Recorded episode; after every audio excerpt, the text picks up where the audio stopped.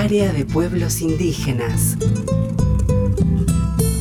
El general San Martín y su origen indígena. San Martín consideraba a los indios nuestros paisanos, según consta en cartas redactadas cuando la monarquía se aprestaba a contraatacar para restablecer la colonia en el continente y el frente interno complicaba sus planes.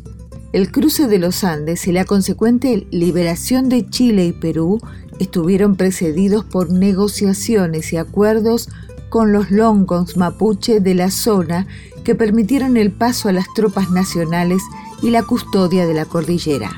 Hugo Chumbita se pregunta acerca de cuál fue el motivo del llamado que sintió San Martín que lo hizo retornar a América.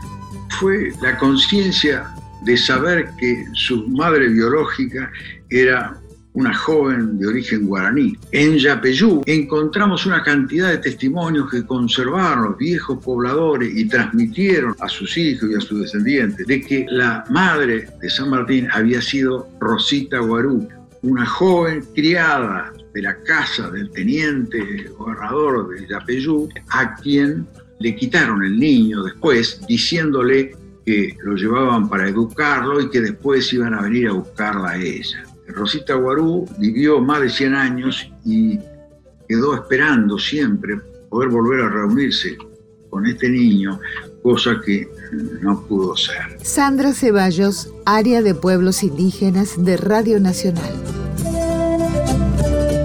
Nacional. Radio Pluricultural.